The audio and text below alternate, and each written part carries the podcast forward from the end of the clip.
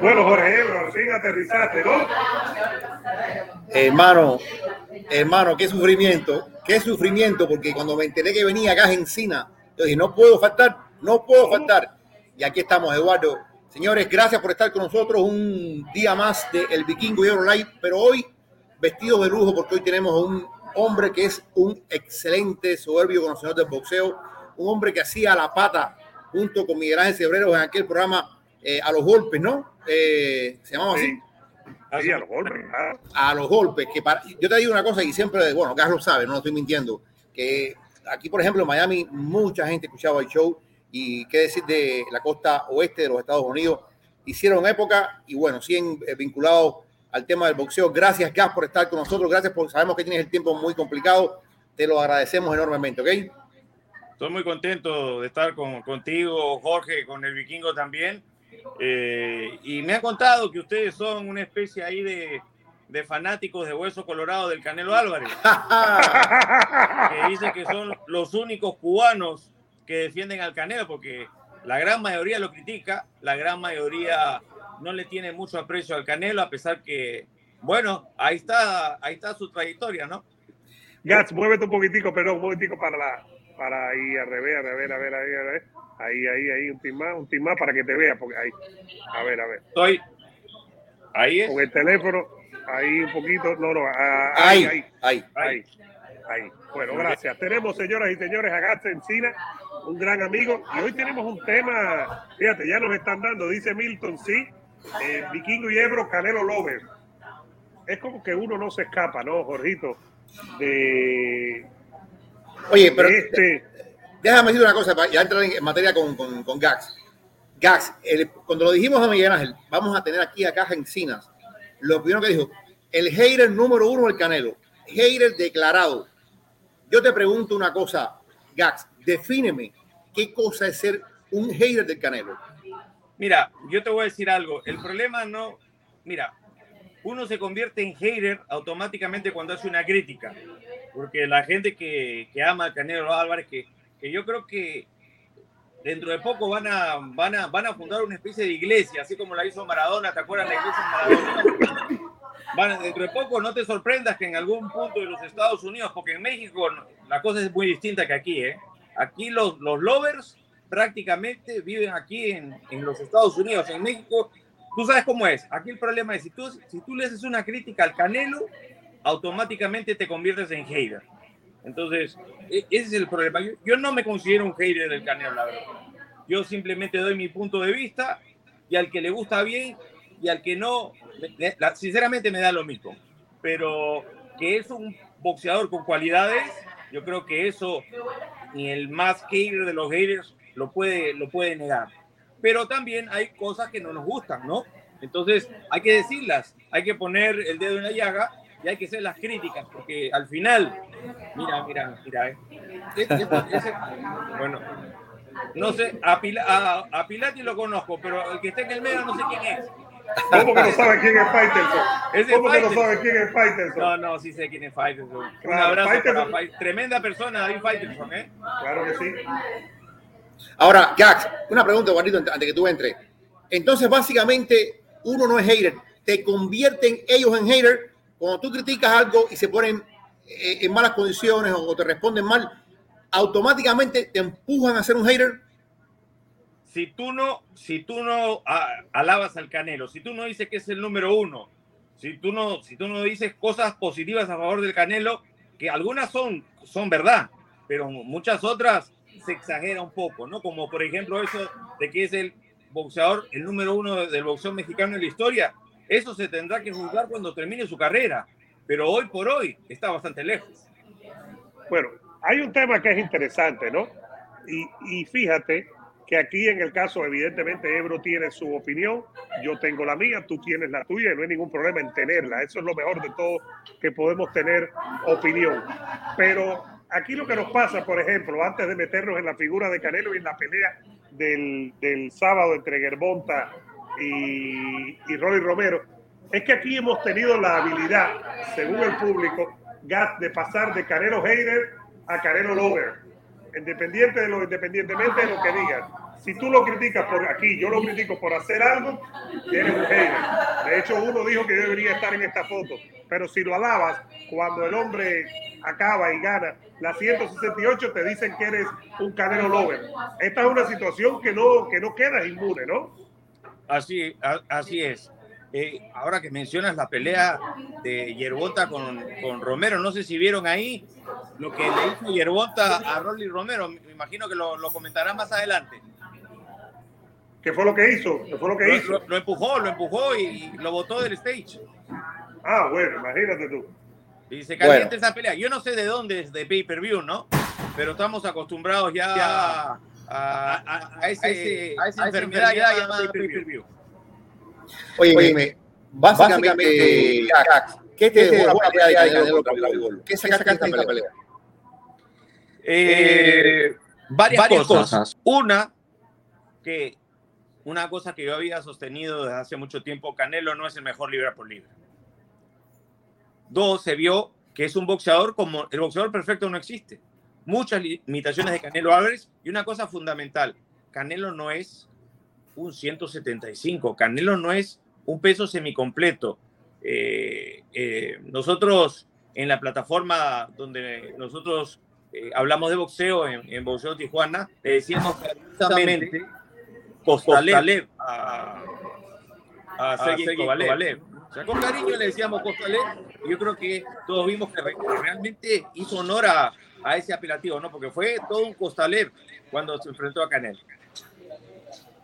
Ahora, eh, básicamente, ¿cómo tú ves el camino que él ha elegido ahora? El camino de enfrentar a Golovkin en septiembre y muy probablemente la revancha, porque es lo que dice él, la revancha en mayo. ¿Cómo tú ves este camino de futuro para Canelo?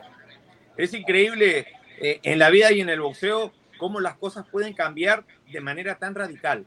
Porque siempre se decía de que Canelo no, no le hacía falta a Golovkin, pero después de la derrota, después de la derrota, se vio que Canelo necesita desesperadamente a Golovkin, porque yo creo que aquí los tres debemos coincidir que si iba directamente a una revancha con el peleador ruso, con Dimitri Vivol, iba, iba, iba, a, mar, iba a marchar al espiedo, porque una, dos derrotas consecutivas para cualquier boxeador, en el, en caso, el caso específico, de Canelo, que es una marca, marca prácticamente, prácticamente sería el principio, del fin para.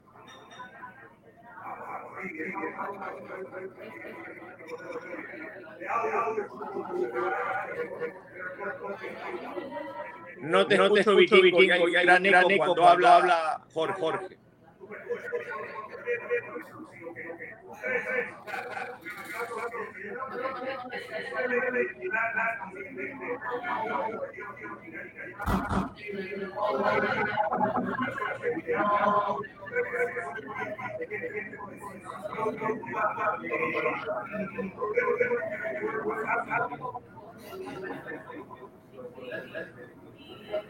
No te, no te estoy escuchando. escuchando. Óyeme, eh, básicamente, eh, como tú decías, ahora a Golovkin le hace falta a Canelo. ¿Cómo tú ves a Canelo le hace falta a Golovkin. Ah, a Canelo le hace falta a Golovkin. Perdóname. ¿Cómo tú verías, porque es de esperar, es de esperar que Canelo pase por encima de Golovkin? Son 40 años y, y creo que a pesar de la victoria contra Ryota Murata, vimos las costuras ya de la edad de, de Golovkin. ¿Cómo tú ves la revancha o la trilogía de Canelo contra Golovkin? Yo creo que más importante de nuestras opiniones como analistas es la, la perspectiva de la gente. Antes de la pelea del Canelo, antes de su estrepitosa derrota, porque hay que decir, perdió de una manera contundente, inclusive te diría que Vivol dominó más a Canelo de lo que, de lo, que lo hizo Floyd Mayweather en el 2013. Es decir, fue una, una, una victoria tan categórica y de todo un solo lado que ni los jueces pudieron robar al ruso y eso me parece algo que hay que resaltar, ¿no? Trataron, estuvieron a punto de robarle la victoria al ruso, pero no pudieron porque la cosa era demasiado obvia. ¿Pero a qué me refiero, Jorge? Me refiero a que antes de la pelea, la perspectiva de imbatibilidad del Canelo ante un Golovkin que si bien lució con Murata ¿no? y noqueó, como tú bien apuntas, tiene 40 años, pero se veía antes de esa pelea con Vivol como una, una pelea que iba a ser de un solo lado. Es más, muchos piensan que, o muchos pensaban, de que Canelo no podría noquear muy fácilmente a un envejecido Gennady Golovkin de 40.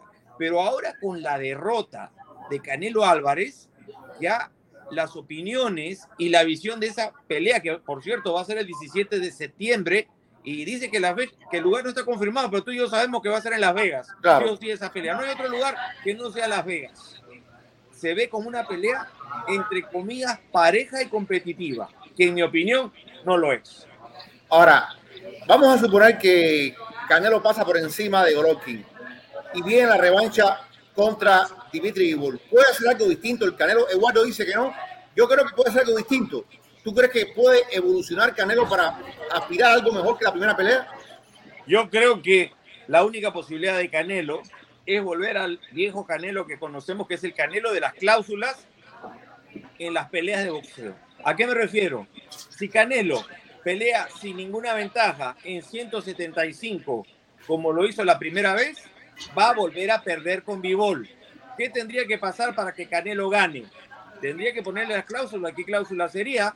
Bajar al ruso a 168, eh, hacer que se deshidrate y si el ruso, que hemos visto que es un boxeador muy disciplinado, aparte de las cualidades que tiene como peleador, no se recupera y le afecta, ahí Canelo tendría una oportunidad. En 168, en 175, pelean 10 veces y pierde 20 el Canelo. Ahora, fíjate. Fíjate que hay una cosa que, que, es muy interesante y espero ya que me escuchen que estábamos corriendo aquí. Ahora sí. Ahora sí, gracias. En esta no hubo ninguna cláusula. Eh, yo no creo en cláusulas escondidas. Yo, si la gente cree, eso es problema de cada cual. Yo, de la, yo no puedo dar información de algo que no conozco si yo pienso que en 175 pierde, pienso incluso que si no tiene problema en hacer 168 también pierde, porque es más alto, es más boxeador, más técnico, Bigol y saca esa ventaja y evidentemente la pegada de Canelo no le hizo daño. A Bigol un par de golpes que conectó. Pero si van a 168 con condiciones normales, Bigol en 168 y Canelo en 168 y no hay ninguna cláusula, Bigol tiene posibilidades reales también de ganarle a Canelo o no. No, no, Bivol, no es un 168. Ese es el, ese es el key del asunto. O sea. Pero Canelo no es 175. Canelo no es 175, ¿no? Correcto, estamos ahí, lo demostró que no es un 175. O sea, yo creo que si la esquina de Bivol, si el grupo que maneja Bivol va por el billete, va a bajar a 168. Pero si se hace respetar y pone condiciones, porque hay que recordar que él ganó la pelea, o sea, ese maltrato en todo sentido que subió, si bien es cierto, no hubo cláusulas, pero fue maltratado el ruso tremendamente. Desde, desde la bolsa, que todavía tengo entendido que no ha cobrado los 5 millones de dólares y cobró una cantidad muy por debajo de los últimos rivales de Canelo Álvarez. Hay que recordar, y no vamos a hablar de política aquí en el programa, pero entró de segundo, algo que ya se está, se está abusando mucho, por, el, por eso del lado A y lado B, eh, no, se, no se tocó su ni lo mencionaron. O sea, eh, todas esas cosas extra cuadrilátero, del punto de vista mental, afectan al peleador. Ahora, ya tomando otro, otro vuelo en la conversación, y gracias una vez más, señores, estamos con Gat Encina, uno de los más eh, experimentados comentaristas de boxeo hombre que trabajó mucho tiempo en ESPN y que ahora tiene su propia plataforma para hablar de boxeo. Boxeo Tijuana. Boxeo, Tijuana. boxeo Tijuana. Ahí te pueden buscar, te pueden identificar y seguir tu comentario, eh, mi querido Gax. Gax, la semana pasada peleó Benavides y por supuesto eh, todas estas personas de alguna forma viven, pero mira quién llegó aquí, el caballo Atila. Todas estas personas viven bajo el reflejo de Canelo Álvarez y lo que puede pasar con Canelo Álvarez. Si Canelo pelea contra Golovkin y decide, ok, yo no voy a la revancha con Vivol porque lo que estamos hablando es muy grande, es muy fuerte, voy a perder mi tiempo. Y él regresa a supermediano. ¿Cómo tú lo ves, digamos, contra un Benavides?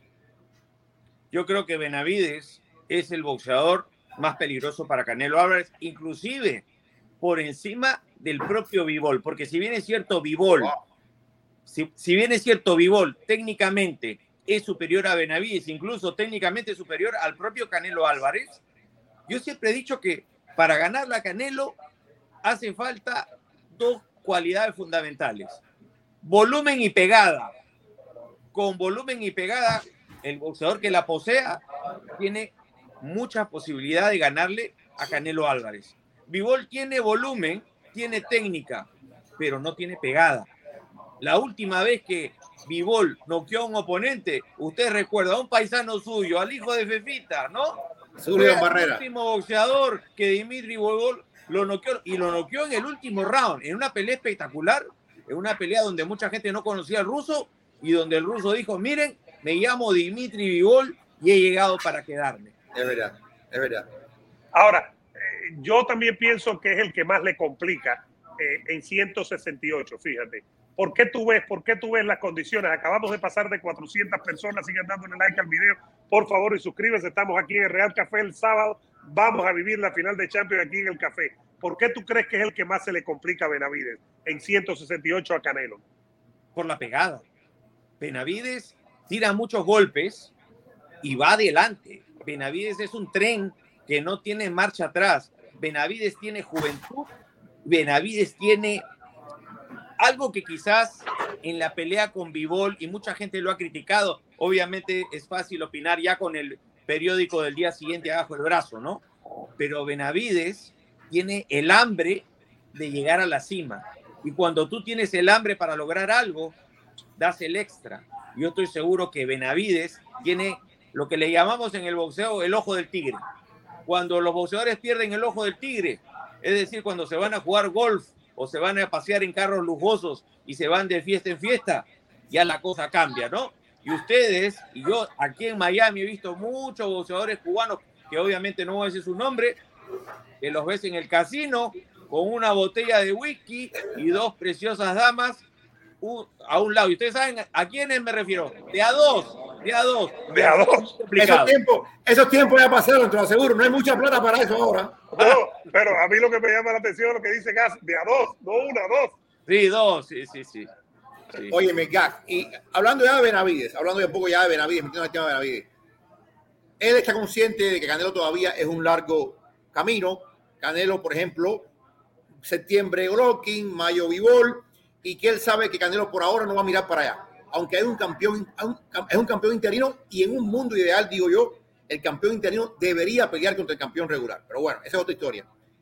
¿Cómo tú ves a Benavides, por ejemplo, contra Caleb Plan, contra David Morel, contra un Charlo si sube, porque se habla que Germán Charlo va a subir? ¿Cómo tú ves a Benavides dentro de ese grupo de boxeadores? Benavides en, en estos momentos en 168 tiene en primer lugar a Caleb Plan. Me parece que es la pelea más fácil de hacer. Tiene a, David Morel, cubano, que si bien es cierto, no tiene, creo que tiene seis peleas profesionales, 135 knockouts todavía y, lo está retando, ¿no? Como los cubanos, como les gusta hablar muchísimo, ¿no? Eso lo sabemos. Oye, ¿te pareces a Samson Legowitz? Samson Legowitz eso. Sí, que, pero, es, cubano, habla mucho. No, no, a, a, a, Rolly Romero no hay que hacerle una prueba de ADN, se sabe que es cubano. Uno lo escucha y sabe que es cubano de una. Oye, Mayweather era cubano. no sabemos. ¿eh? A lo mejor. por ahí mejor. pasado, ¿no? Uno nunca sabe. Tú ves, tú ves a Benavides por encima del grupo. Sí, para mí Benavides en 168 es el más importante de todos. Y no solamente por ser México-americano, sino porque es un boxeador que se le ven las cualidades, ¿no?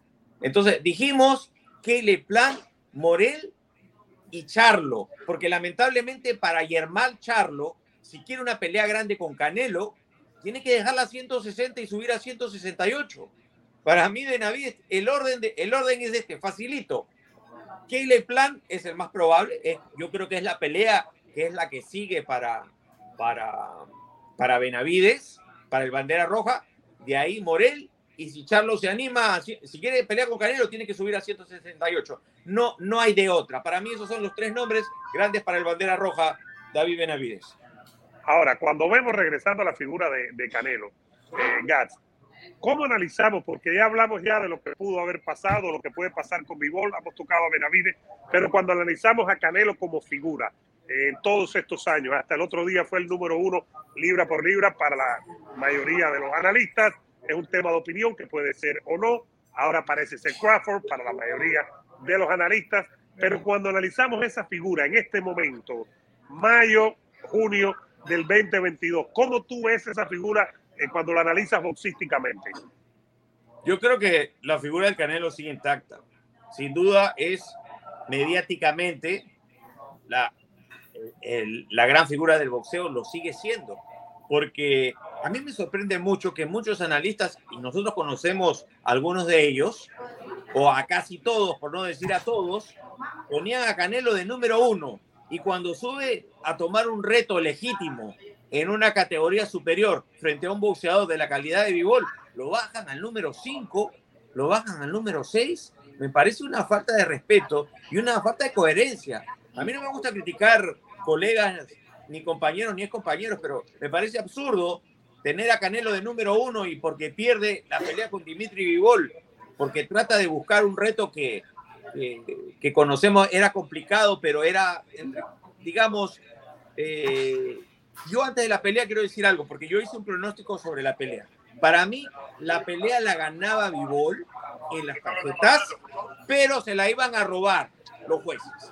Wow. Me, fue hasta la mitad, fue hasta la mitad. Ganó, pero los jueces no lo robaron. O sea, mi pronóstico no se cumplió al 100%. Oye, hablando ya ahora un poquito de la, de la actualidad, eh, y señores, seguimos con Gax encima gran comentarista de boxeo, un hombre que conocemos de muchos años de ESPN y siempre haciendo la mancuerna con Miguel Ángel Cebredo. Gax, la pelea, como mencionábamos, porque yo siento, y yo lo escribí así en el periódico hoy, yo siento que Rolando Romero le ha robado el show a Gerponta, que no es muy difícil robárselo, Gerponta no habla mucho, pero Rolando Romero ha sido la estrella mediática, para ponerlo de un punto de vista, hablando, como tú dices, hablando, hablando, hablando, le preguntaron por David Henry y dijo, ¿quién carajo le importa David Henry? Si Henry es lo más aburrido que hay por ahí. Y dijo que los periodistas tenían, bueno, ha sido un show con su ropa, con su forma de hablar. Ok, digamos que Rolando Romero ha ganado la, batalla mediática, pero ¿podrá Rolando Romero ganar la batalla deportiva? Yo, yo la verdad, yo veo cuando veo a, Romero y veo a Yerbonta, veo dos calidades de boxeadores muy distintas. Yerbota es un boxeador de lo mejor de la, de la élite del boxeo mundial. Y el muchacho Rolly Romero habla mucho, pero no, más allá de su récord invicto, creo que tiene 14, 12, 12 knockouts. No ha enfrentado realmente a un boxeador que tú digas, fíjate, hay que tomarlo en cuenta. Y sobre lo que tú mencionas sobre la venta del pay-per-view y toda la promoción, yo les digo una cosa y no se molesten conmigo.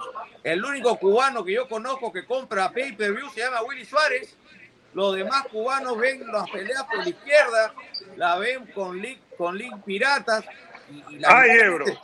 lamentablemente, sí, los que compran las peleas son los mexicanos. Esos venden, venden la casa, venden el carro. Si pudiesen vender a la mujer, la venden también con tal de ir a apoyar a su gente. Esos son así. Pero por lo menos los cubanos que yo conozco acá en Miami, tengo muchos amigos cubanos, siempre me andan preguntando, oye, un link ahí para ver la pelea gratis.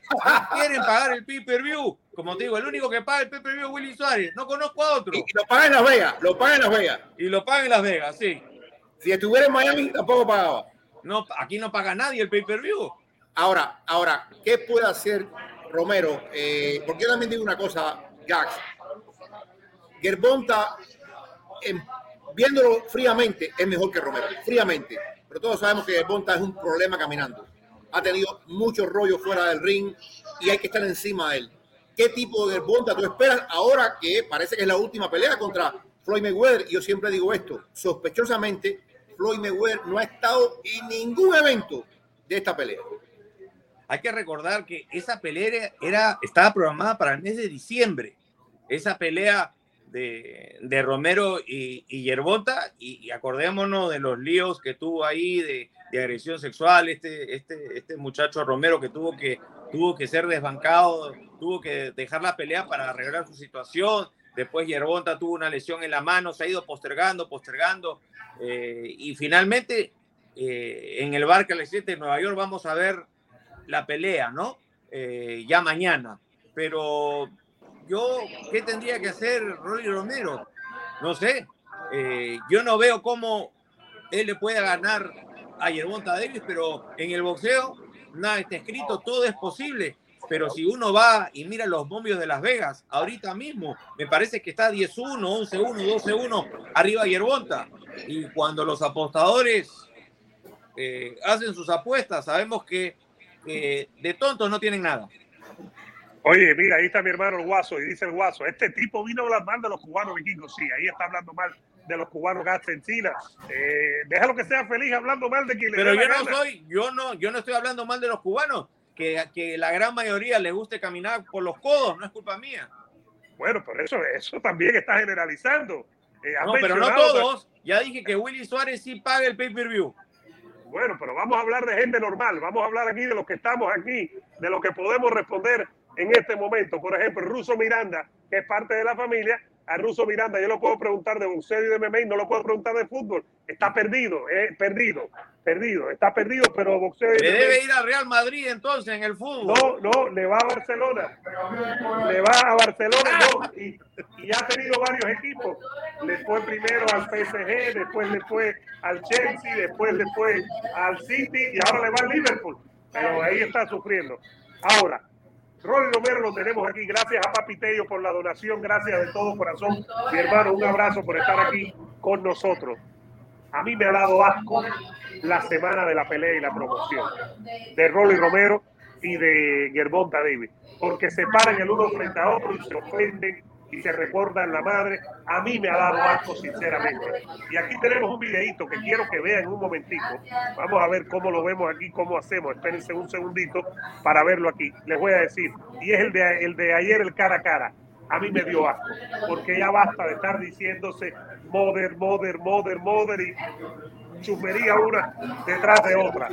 Me imagino que si tienen hijos, cuando sus hijos vean eso, a lo mejor se molestan. Pero vamos a ver un momentico esta parte aquí para que lo comentemos y para que Gas nos deje tu comentario. Vamos a ver aquí si me sale y si me sale bien. Esto fue ayer en el cara a cara. Unbeaten fighters, two unbeaten fighters. Rolly Romero, 14 and 0. Gervonta Tank Davis, 26 and 0. It's for the WBA championship. It's a fight for respect. Saturday, May 28th, Barclays Center.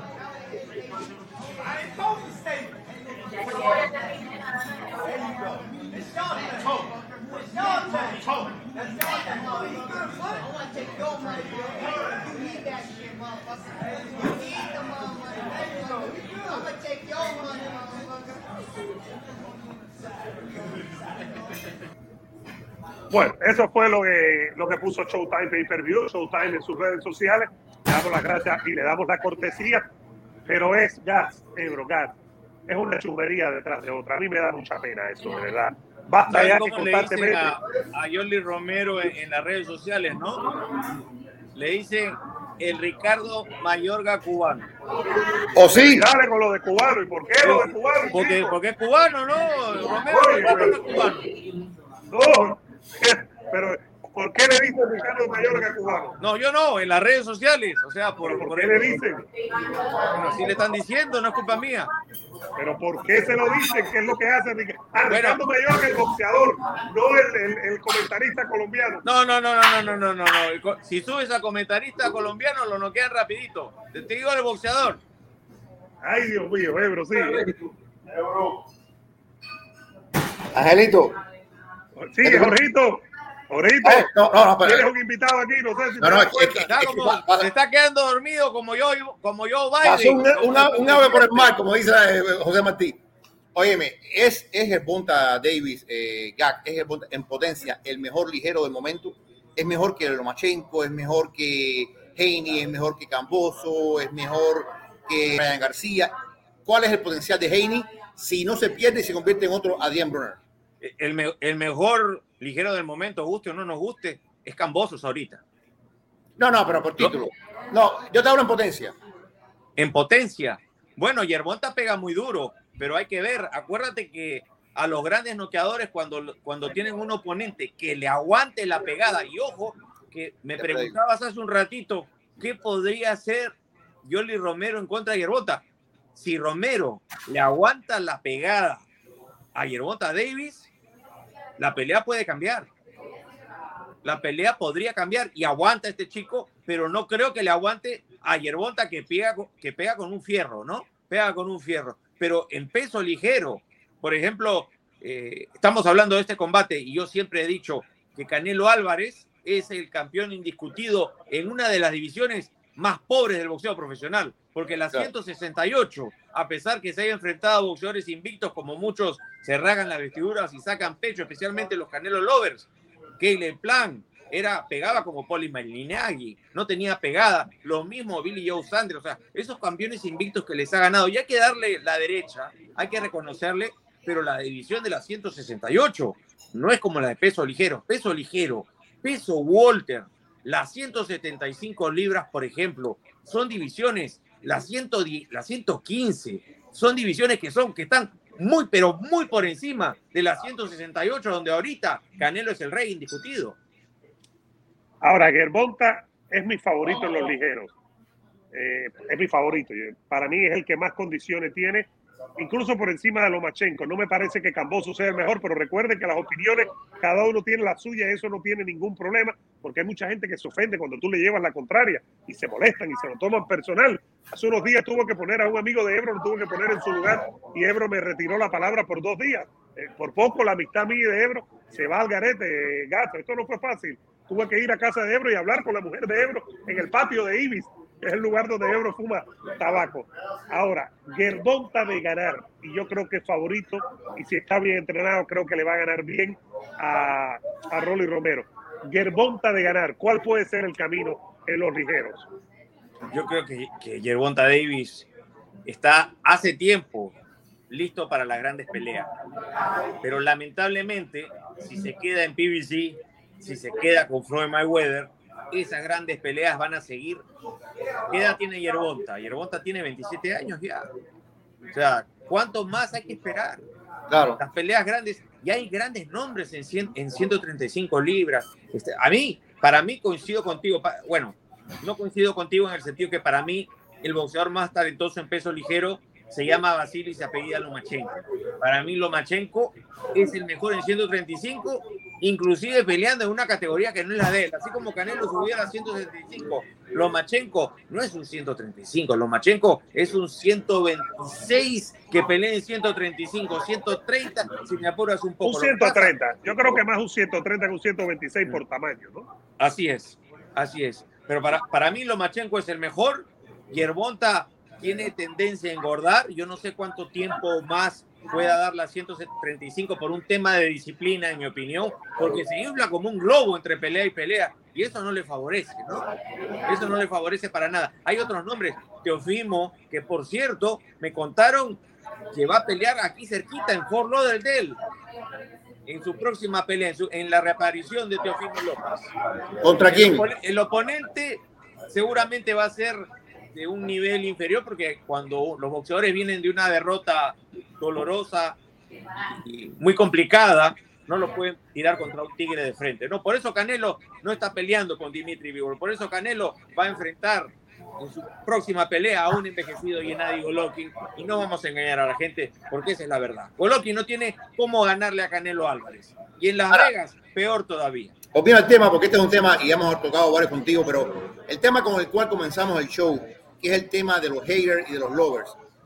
Yo pensé, Gax, yo pensé que la derrota contra Vivol iba a humanizar al Canelo, lo iba a acercar más a la gente, lo iba a hacer más tangible, pero me cuenta Severo que no, que es por el contrario, que ha aumentado la cantidad de haters de Canelo. ¿Por qué Canelo no puede ganar la batalla mediática con el fanático? ¿qué, qué pasa ahí? porque le falta algo que se llama humildad a Canelo Álvarez. ¿Tú crees? La semana de la pelea no le había, no había peleado con Vivol y ya estaban hablando de enfrentar a Alexander Usyk en, ni siquiera en, los cruceros, sino en peso completo. Entonces, cuando tú escuchas esas estupideces, disculpen el francés, pero son estupideces. O sea, ¿a quién se le puede ocurrir que Canelo Álvarez, que empezó su carrera en 140 libras y que ahora pelea en 168 y eventualmente en 175, va a subir a peso crucero, a peso pesado y le va a ganar a Alexander Usyk? Yo creo que hay que ser lover o hay que ser tonto para creer eso. Es decir, ¿tú crees que a Canelo le falta humildad? ¿Crees que Canelo lo ven? Es decir, el público, el público natural de Canelo, que es el público mexicano o México-americano. Todos los boxeadores tienen un público natural. Canelo su público natural, el primero, y es el que más lo apoya, por el que llena estadios, como el Cabo Stadium, el AT&T, que metió casi 70 mil personas, eh, normalmente llena las arenas a las que va. ¿Tú crees que, que no hay conexión, que no, que no llega, es decir, que lo ven alejado y lo ven hacia arriba a Canelo. Y aquí también quiero, antes que comentes, Gax, a sumar a lo de Eduardo, que Canelo, mira, podemos decir lo que quiera, pero Canelo ha ayudado a mucha gente, Gax, ha ayudado a mucha gente, a niños con problemas. Yo siento que es como, como decimos los cubanos, arar en el mar. Es como que no importa lo que hagas, no importa la donación que hagas, no te lo van a reconocer. Sí, pero digamos, sus eh, actividades benéficas, eso hay que aplaudirlo, pero eso no tiene nada que hacer, nada que ver con Canelo boxeador, ¿no? O sea, hay que separar las cosas. Si pensamos que porque va a donar dinero y ayudar a, los niños necesitados y hay que ponerlo de mejor libra por libra y hay que quererlo como boxeador. No, no, no, no. no, pero estamos hablando de la humildad, no estamos hablando de, de la estamos hablando de la conexión, de la conexión del boxeador, de lo que hace, la conexión con su público natural. Bueno, entonces simplemente lo que dijo el día de ayer, cuando le preguntan por qué bajó del ranking del número uno, y él dice no, que él sigue siendo el mejor de todos. Él sigue diciendo que él sigue siendo para él el mejor peleador del mundo, y, por lo que vimos en su última pelea, está lejos de serlo. Ahora, perdón, Ebro, porque nos están preguntando. Este sábado, señoras y señores, la previa de la Champions la vamos a hacer aquí en el Real Café Jorge Ebro y un servidor poco después de las 11 de la mañana, hora del este. Saquen sus conclusiones donde quiera que nos ven. Vamos a estar aquí en el Real Café, la casa de la final de la Champions en Miami. El ruso Miranda viene para el partido y va a estar con nosotros porque el ruso Miranda es quien nos da suerte en el Real Café, parte de la familia, es un hermano que se descarriló, pero lo queremos a pesar de sus problemas y sus cosas. No, no lo tomen a mal al ruso Miranda. Él es buena persona a pesar de sus cosas. Ya saben ya que vamos a estar aquí con la previa en el Real Café. Si se encuentran al ruso en Facebook haciendo comentarios sin sentido, no me dan las quejas a mí, yo le doy su medicina y yo lo llevo a casa. Ese es mi hermano, mi hermano menor. Yo lo cargué de bebé, ya no puedo hacer más nada con él. Y además, ahora estoy dirigiendo su gimnasio también. Eh, sigue, Ahora, Gax, Gax, volviendo al tema, y es un tema, señores, estamos con Gax Encina. No me dejo de repetir eh, esto. Tremendo comentarista, tremenda persona. Gax, Debe entonces Canelo ya olvidarse de la batalla mediática, debe darla por perdida y concentrarse simplemente en el boxeo y no hacer más conferencias de prensa ni, ni, ni llevarse con la gente. Debe vivir en su torre de marfil. Yo creo que no. Yo creo que Canelo debe seguir haciendo lo que está haciendo porque realmente si, si analizamos esto eh, al detalle, si nos damos cuenta, es gracias a los haters, igual que Mayweather. O sea, si no fuera por los haters que compran, que lo critican y que le dicen de todo, son esos haters los que compran el Peter View. Son esos haters que no se pierden ningún comentario que hace Canelo, que, que están atrás de él. Entonces, eh, muchas veces, algunos de ustedes piensan que Mayweather tenía una vasta cantidad de admiradores o era gente que quería verlo perder siempre. Eh, mitad y mitad, ¿no? Yo, creo, yo creo, no, yo, yo creo que que, que tanto Canelo como Mayweather en su momento tienen más detractores que gente que lo sigue. ¿De, verdad? Sí.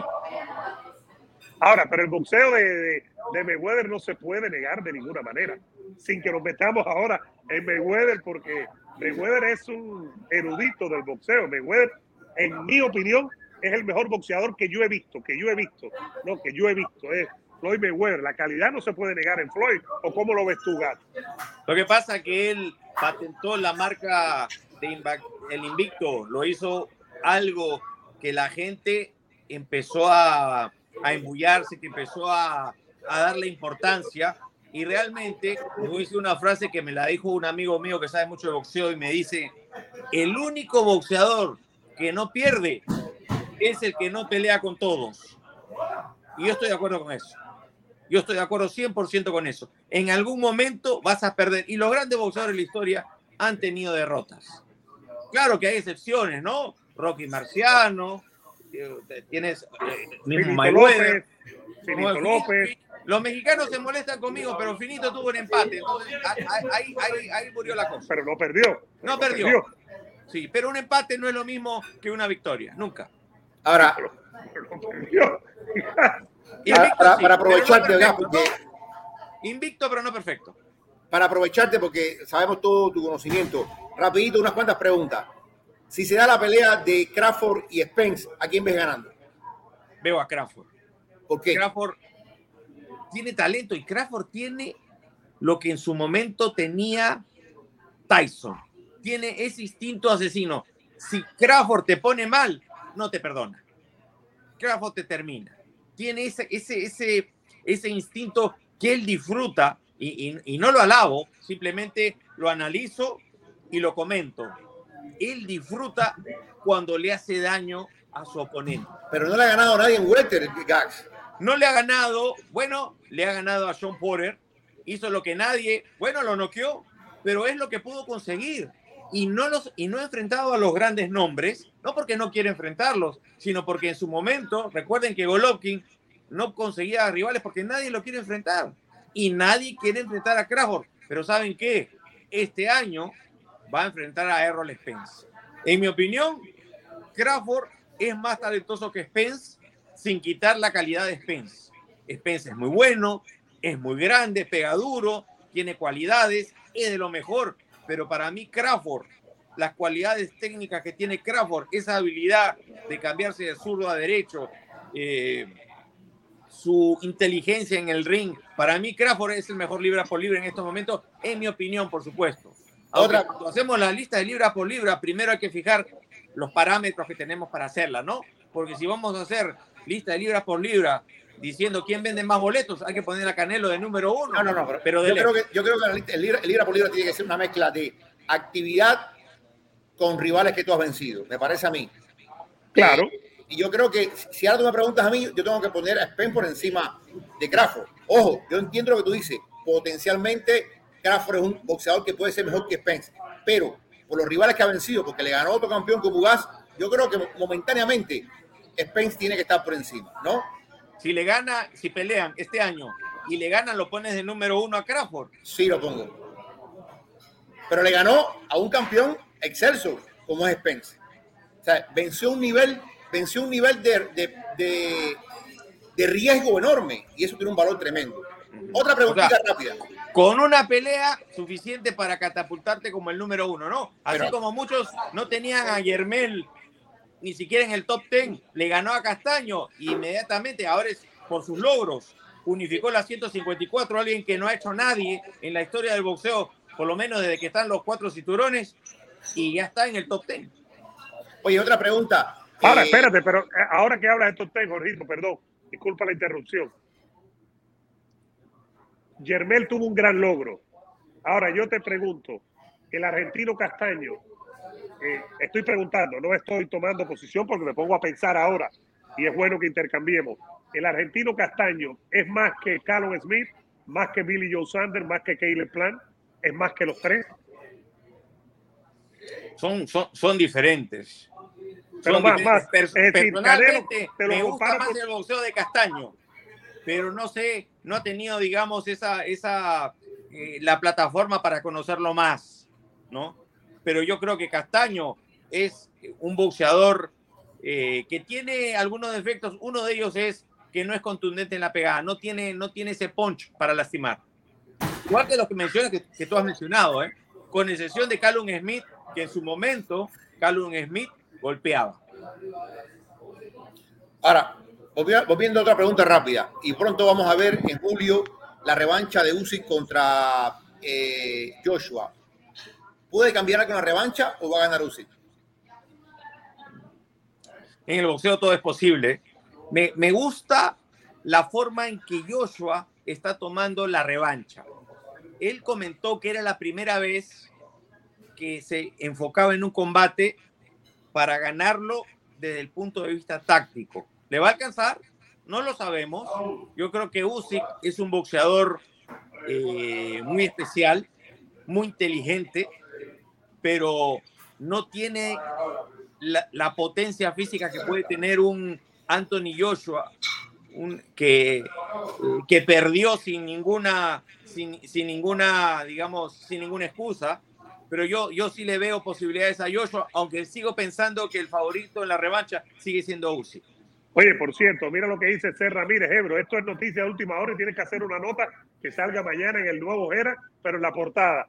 Dice Serra Ramírez, tengo fuentes fidedignas de que el ruso Miranda va a entrenar a Vivol en la revancha contra Canelo. Pero vamos a hablar en ruso con él, ruso.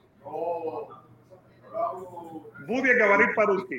Yo te preguntaba lo de lo de Charlo, lo de Castaño más que todo, porque yo creo que es tremendo logro lo que hizo Germán Charlo, unificar títulos fue el séptimo, como también yo pienso que es tremendo logro lo que hizo Canelo, independientemente de los rivales, porque si no fuera tan difícil hacerlo, incluso poner de acuerdo las organizaciones, hubiéramos tenido ya mayor cantidad de campeones unificados. ¿Cómo tú ubicas en la historia del boxeo latino y del boxeo mexicano lo que consiguió Canelo en 168, Gana? No, lo que, lo que consiguió Canelo en 168 es muy importante. Pero insisto en que fue una división, digamos, muy, muy a ver, ¿cómo lo digo sin que se moleste? De una pobreza franciscana muy grande. La verdad, la verdad. Y, sobre lo que mencionaba de Castaño, yo no sé si ustedes se enteraron o un conocimiento, lo quiero decir rapidito. Castaño, el día del combate, peleó con los guantes no boxing, no live del Canelo, y ese es algo que no me entra en la cabeza. ¿Cómo es posible que en la pelea más importante de tu carrera, y los guantes en el boxeo, y ustedes conocen de boxeo, los guantes es una parte fundamental de un boxeador. Tú no puedes cambiar de una marca a otra marca de un día para el otro. Yo no sé si fue por quedar bien, yo no sé si, si, pero para mí fue, yo no digo que si peleaba con los guantes de toda la vida Castaño le ganaba a Charlo, porque en mi opinión Charlo es mejor que Castaño. Esa es mi opinión. Es mejor boxeador en todo sentido. Pero cambiar de guantes en la pelea más importante de tu carrera. No, y que no sabemos por qué, por qué llegó tarde. en el equipo de Castaño. ¿Quién sabe lo que pasó? Llegó tarde, eh, todo el mundo esperando por él. Eso es algo que, es preocupante. Oye, otra pelea que, que, ya está ahí ya. La pelea, y tú decías que Camboso para ti es el mejor de, de los ligeros por el tema de los títulos. ¿Cómo tú ves esta pelea? Heini va ser su papá. Todos sabemos lo que pasó con el padre. No lo dejaron entrar por un antiguo problema que tuvo de drogas. ¿Cómo ves esta pelea entre este australiano que pienso yo que tal vez tenga menos boxeo, pero tiene una motivación enorme. Yo creo que hay que darle la derecha a Heini por viajar a Australia, ¿no? Ya muchos boxeadores no toman esos riesgos. El único que, que ha ido y va hasta el infierno si es necesario es Alexander Usyk, que les ha ganado a los mejores en su propia cancha, en su propio terreno, en su, en su backyard, como se dice. ¿Ah? Eh, Heini toma este reto toma una oportunidad, más que un reto, diría yo, una oportunidad de trascender en un gran escenario ante un rival importante como lo, como lo es Cambosos. Eh, pero creo que Cambosos, por ser local y por el, con el apoyo de toda su gente, tiene que ser favorito frente a Heini. Hay que ver si la pelea se va a las tarjetas. Yo creo que Heini pierde. La única posibilidad de Heini de ganar es noqueando. Ese es el juez que nunca se equivoca en knockout. Ahora, y ya para meternos en UFC, oye, nos ha dado casi 50 minutos. De verdad, Gasta Encina, gracias como siempre. Y Ebro, hay que tener a Gasta aquí con frecuencia de boxeo Tijuana porque Gat eh, está tirando con la ametralladora, está duro. Eh, le voy a llevar un cafecito cubano, Gat, te voy a llevar un cafecito cubano. Mira, aquí lo tengo, el Real Café te voy a llevar. Todas las mañanas tomo mi cafecito cubano, te cuento, ¿eh? Y, eso hablamos de boxeo, y a mis amigos cubanos les digo, les pregunté si van a comprar el pay-per-view y me mira, me, mira con una sonrisa como, de la Mona Lisa. Dice, no, que yo tengo la cajita mágica, que mi amigo me pasa el link. Oye, Eduardo, espérate, porque hablando de PPV, hablando de PPV, y quiero hacerte una preguntita. ¿Qué te pareció este número de 520 mil PPVs en Dazón muy por debajo de los más de 800 mil que vendió en Showtime con Caleb Plan. ¿Ha perdido algo de brillo Canelo en pay-per-view o es que sencillamente Dazón no es la plataforma para Canelo? Para mí es un, esos números son un, un, fracaso teniendo en cuenta que Canelo se llevó 55 millones de dólares eh, de bolsa solamente él, ¿no? No hablemos de la cartelera de respaldo que yo creo que debe, debe haber sido de las peores de la historia del boxeo. De la historia del boxeo fue un desastre, la verdad y ya se está volviendo una, una costumbre. Y, y, lo peor de todo, y lo peor de todo, yo creo que si Dazón no recapacita, sus números de pay-per-view van a empezar a bajar. Y, y, les digo por qué. ¿Cómo es posible que uno que pague pay-per-view le pongan comerciales de Dazón entre asalto y asalto? Mm. Me parece un insulto a la inteligencia, una falta de respeto. Y algunos que compraron ese pay-per-view me decían, pero yo pagué, tengo mi suscripción, pagué mis 60 dólares, o sea, porque para empezar, a, lo, a, los que, a los suscriptores de Dazón no les hicieron ningún descuento, porque cualquier hijo de vecino que no tenga Dazón pagaba 80 dólares, pero los suscriptores de Dazón, los fieles suscriptores de Dazón, pagaron 60, sí, pero pagan 20 al mes. Entonces, claro. descuento no hubo ninguno. Y encima te ponen comerciales. La verdad que, ¿cómo extraño a HBO, eh? ¿Cómo extraño a HBO? porque era un deleite realmente entre asalto y asalto escuchar lo que decía la esquina, cómo claro. se veía el boxeador. Todo eso, Tazón Pay-Per-View nos los ha quitado. Ahora bien, si vas a ver la pelea por la izquierda, por la cajita mágica, Ebro te habla. Pirata, no tienes derecho a quejarte. Pero si Oye. pagas un billete fuerte, porque lo claro. que pagamos nosotros en Estados Unidos es un asalto a mano, es un robo a mano armada. En, en Europa, que, que, para algunos se vive mejor que aquí, ¿cuánto tú pagas en un pay-per-view? Pagas 10 dólares, 15 dólares, 20 dólares, no pagas más. Pero acá, acá abusan del, del, del es cierto. fanático de boxeo. No, y, y, te voy a decir una cosa, cada vez hay más pay-per-view. Para los deportes de combate es una cosa que la gente común no puede seguir. Eh, los pay-per-view de UFC, los pay-per-view de las exhibiciones, los pay-per-view de eventos que WWE, lo que sea, y los pay-per-view de boxeo. Es duro continuar pagando, es duro. Yo entiendo por qué la gente usa a veces lo que usa, porque que, un trabajador normal le cuesta trabajo. Yo quiero lanzarles una crítica a ustedes dos ahora mismo. Dale. Han hablado de Yerbonta, han hablado de Rolly y se olvidan que el profesor Erislandi Lara va a pelear en esa cartelera de pay-per-view. Ayer lo tuvimos aquí. Ayer lo ya lo tuvimos aquí. aquí. Ya lo tuvimos ¿Ah, sí? aquí. Eh, eh, te voy a decir lo que pasa con Lara. Eduardo, perdóname. Lo que pasa con Lara es muy siguiente. Y, y, esto es una cosa que yo le he comentado a la gente del equipo de Lara.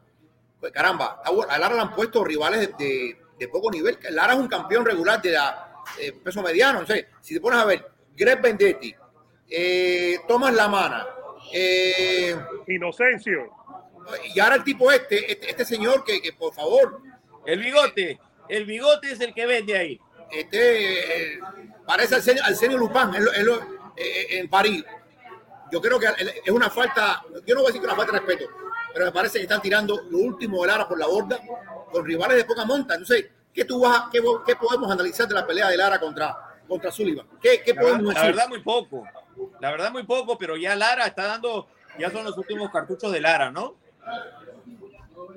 Lara, está, oye, Lara tiene 39 años.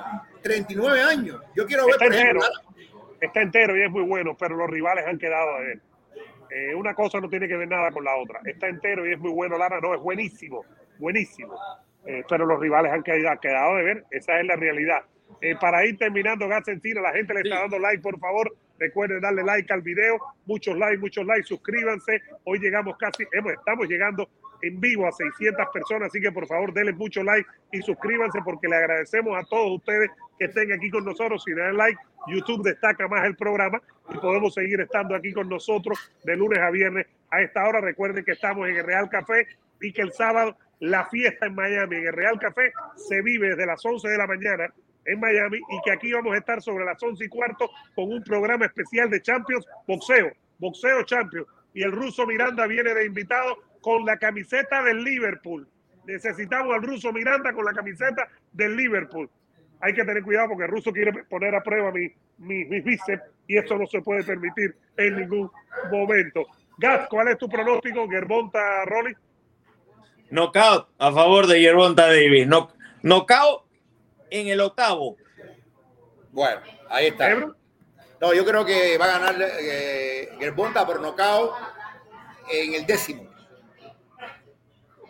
Yo creo que por nocao por decisión fácil. Creo que gana Gervonta fácil, señores. Me parece a mí. Me sorprendería que no lo haga y sería una prueba de que no se preparó bien, de que no estuvo entrenando con el ruso Miranda. Pero fuera de eso sí creo que gana Gervonta, señores. Lo de Rolly Romero, tengo una frase que usan mucho los mexicanos. Dice, de lengua me como un taco. Ahí está. Pero te voy a decir una cosa, de verdad que me ha sorprendido Rolando Romero porque yo nunca pensé que tuviera esta capacidad a lo más grego, para usar una frase. Ah, Se ha convertido en un tipo que habla y habla y habla. y Ricardo habla. Mayorga, el cubano, el Ricardo Mayorga cubano, ahí está. El Ricardo Ma- ¿Pero de dónde tú sacas eso, muchacho? El Ricardo Mayorga cubano, pero no. Llévatelo, guato, llévatelo. No, oye, pero Mayorga no hablaba inglés. Acuérdate de eso. Bueno, eso sí. Oye, Gax, Gax, muchas gracias por estar con nosotros. Eh, muy agradecido. Es- Eres parte de la familia. Te queremos invitar más, más adelante, sin molestarte mucho, porque de- tu opinión es muy, muy apreciada por nosotros. De los tiempos antiguos en que de- de- de- nos conocíamos de atrás, de bien atrás. Cuidado, Bien, bien. cuidado con esos Oye. comentarios. Manda unas papas o una yuca a la huancaína, por favor. No, un ceviche, no. Una Oye, leche oh. tigre. Oh. el muy Y Leche de tigre. Y te una la leche tigre de tigre. Jorge Ebro. Repito lo que dijo Miguel Ángel Cebrero al principio de este show. Es el hater principal y más declarado que tiene Canelo. No, para nada. Yo al Canelo, al Canelo lo quiero mucho. Yo creo que gracias al Canelo podemos hacer muchos programas, ¿no? De verdad. Sí, es verdad. Hay que, Oye, Gato, un abrazo, que te vean en Boxeo Tijuana y en un tiempo con nosotros de vuelta aquí. Gracias de todo corazón. gracias a ustedes y ojalá que yo sé que eh, mucha gente tiene su corazoncito y quiere que gane Romero. Ojalá que veamos una buena pelea, ¿no? Al final se trata de eso. Claro. Claro. Gracias, un abrazo, Gato. Saludos. Ahí está. Oye, Jorgito, gran, gran cantidad de gente aquí. Eh, tenemos un tema que es eh, muy importante, que queremos eh, hablarlo con la gente, Ebro, y es las novedades de UFC. Sigan dando like, estamos en el Real Café. El sábado vamos a estar aquí porque se vive la final de Champions. Recuerden, hay dos cosas que tenemos de UFC, Jorgito Ebro. Uno es esta pelea que es el 16 de julio, si no me equivoco, en Nueva York, en el estado de Nueva York, no en New York City. Esto es uno. Y lo otro, lo que dijo eh, eh, Daniel Cormier sobre quién debe ser el próximo rival de McGregor. Pero hablando de esto, Ebro, me encanta. Esta es una pelea que me encanta porque de aquí debe salir el candidato a la pelea titular después de lo que pueda pasar entre Volkanovski y Holloway. Me parece a mí, pero independientemente de eso, esta pelea, UFC Night, el 16 de, de, de julio en Nueva York, dos guerreros mexicanos. Aquí se van a dar con todo. Esto es arriba, Ebro, ¿no? Mira, eh, a mí me encanta esta pelea y como tú dices, yo creo que tiene potencialmente la capacidad de entregarnos un primer tratador para el campeón. Tomando en cuenta, Eduardo, y Dios mediante, tú y yo vamos a estar en Las Vegas para ver la pelea de Volkanovski contra Holloway, la trilogía, sea el que sea campeón, yo creo que esa trilogía termina ahí, ya, termina y entonces ese campeón probablemente va a enfrentar al ganador de Ortega y Rodríguez. Un Ortega que viene de perder contra Volkanovski, una pelea legendaria, sobre todo por los momentos en que Ortega parece que va a dominar con jiu-jitsu a Volkanovski, y un Rodríguez que yo le decía, como le dije a Gilbert Bond en una entrevista, le dije, Gilbert, en tu derrota la gente aprecia más. Y yo creo que con Jair Rodríguez ha pasado lo mismo. En la derrota contra Holloway, la gente ha apreciado lo que trae Jair Rodríguez a la mesa. Y Jair Rodríguez dio una tremenda pelea, soberbia pelea. Bueno, los dos fueron para el hospital y fueron juntos en la misma ambulancia. ¿Qué te digo? Eh, creció mucho el respeto por Jair Rodríguez. Yo siento, Eduardo, que esta es una pelea simplísticamente hablando, de una forma simple. Es una pelea entre striker contra maestro de jiu-jitsu. Todos sabemos lo que trae Brian Ortega y eh, evidentemente Rodríguez va a querer evitar cualquier viaje al suelo porque ahí Ortega es muy bueno. Lo ha demostrado en innumerables eh, ocasiones. Bueno, si recuerdas bien, te acuerdas con, con Volkanovski tuvo dos opciones, una muy, muy cerca de, de someterlo. Lo que pasa es que Volkanovski está en otro nivel referente a estos dos muchachos. Yo creo que es otra prueba de fuego buena para Yair Rodríguez, porque ya sabemos que Ryan Ortega se mantiene en la élite, pierde las peleas, ha perdido con Volkanovski, perdió con Holloway, ¿te acuerdas? Holloway le dio con todo y lo termina noqueando básicamente en el quinto asalto.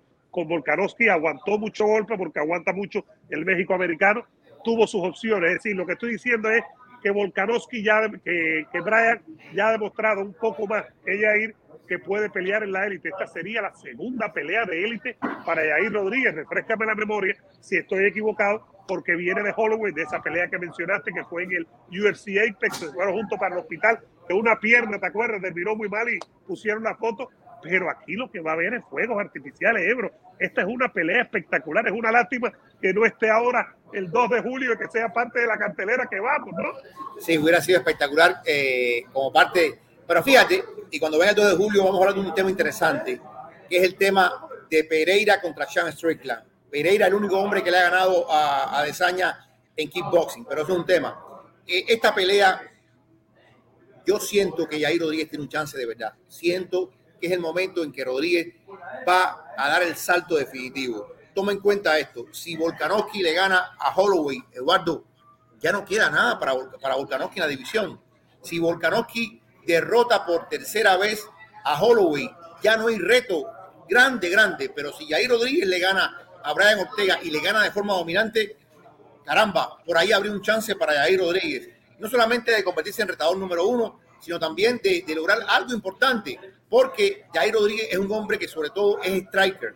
Y si Jair Rodríguez logra mantener a distancia a Brian Ortega y no deja caer en las redes, en las llaves, en los atraques que hace eh, Ortega, yo creo que Jair Rodríguez tiene un chance para ganar este combate si se mantiene en pie.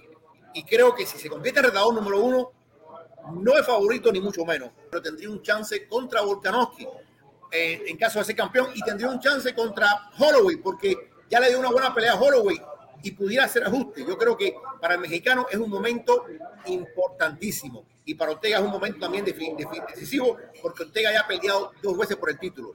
Si él pierde ahora, yo creo que los días de Ortega como retador para un campeón han terminado y esto creo que es lo que va a producir un combate. Ahora, Ebre, en el caso de Yair, él empieza perdiendo, estoy haciendo memoria, él empieza como que perdiendo claro la, la pelea con, eh, con Holloway y de momento se recupera y empieza a meterse en la pelea y da buenos golpes y conecta duro.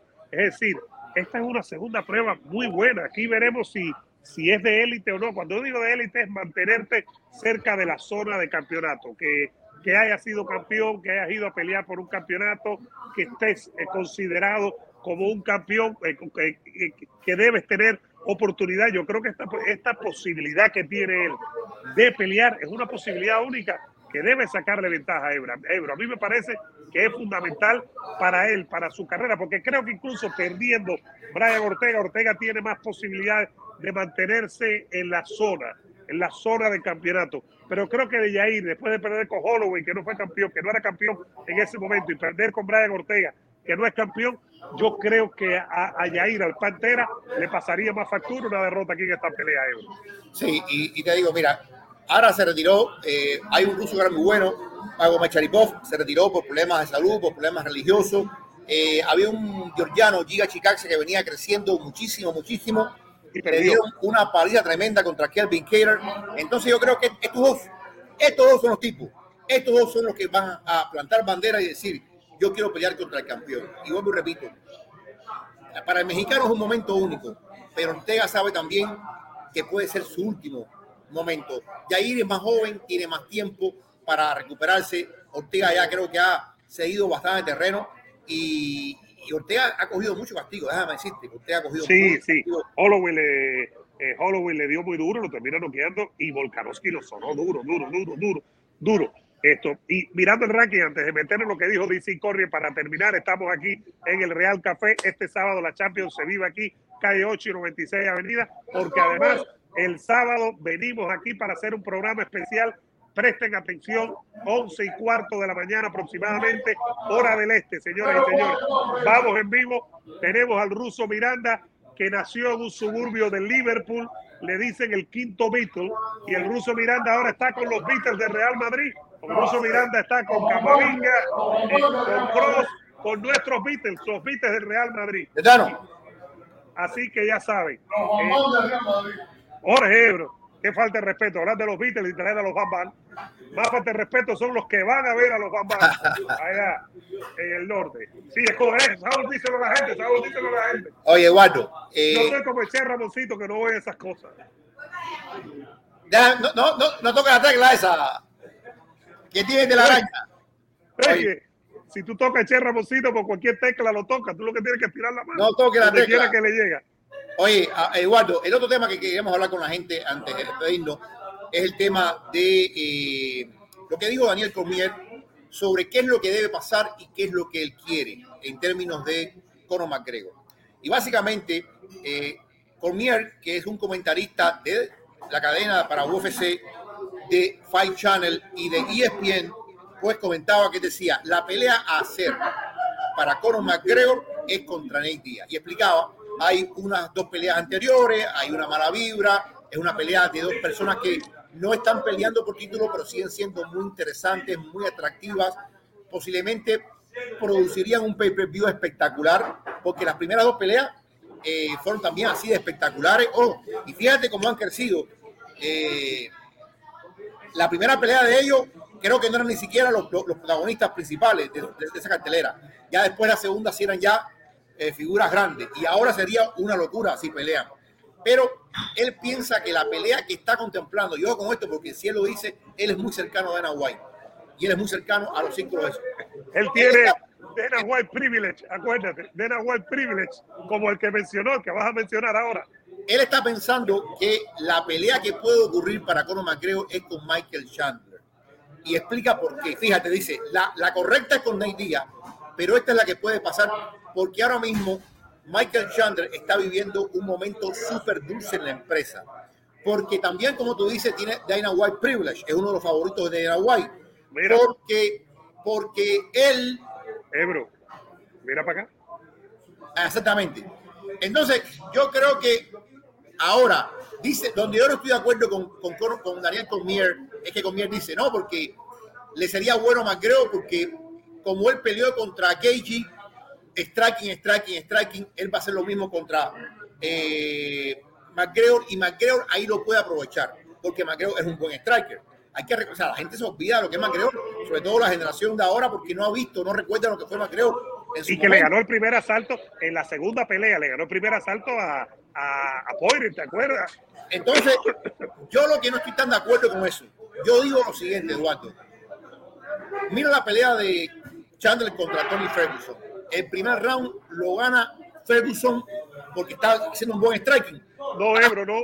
No, no, Ebro, acuérdate que lo derriba. Al Lo final, derriba el- al final, yo creo que en la segunda mitad del primer asalto. al final, al, al final, ¿sabes? Yo creo que mientras estuvieron parados, mientras estuvieron en striking, lo hizo muy bien eh, Tony Ferguson. Cuando lo lleva al piso, ¿pero por qué lo lleva al piso, Eduardo?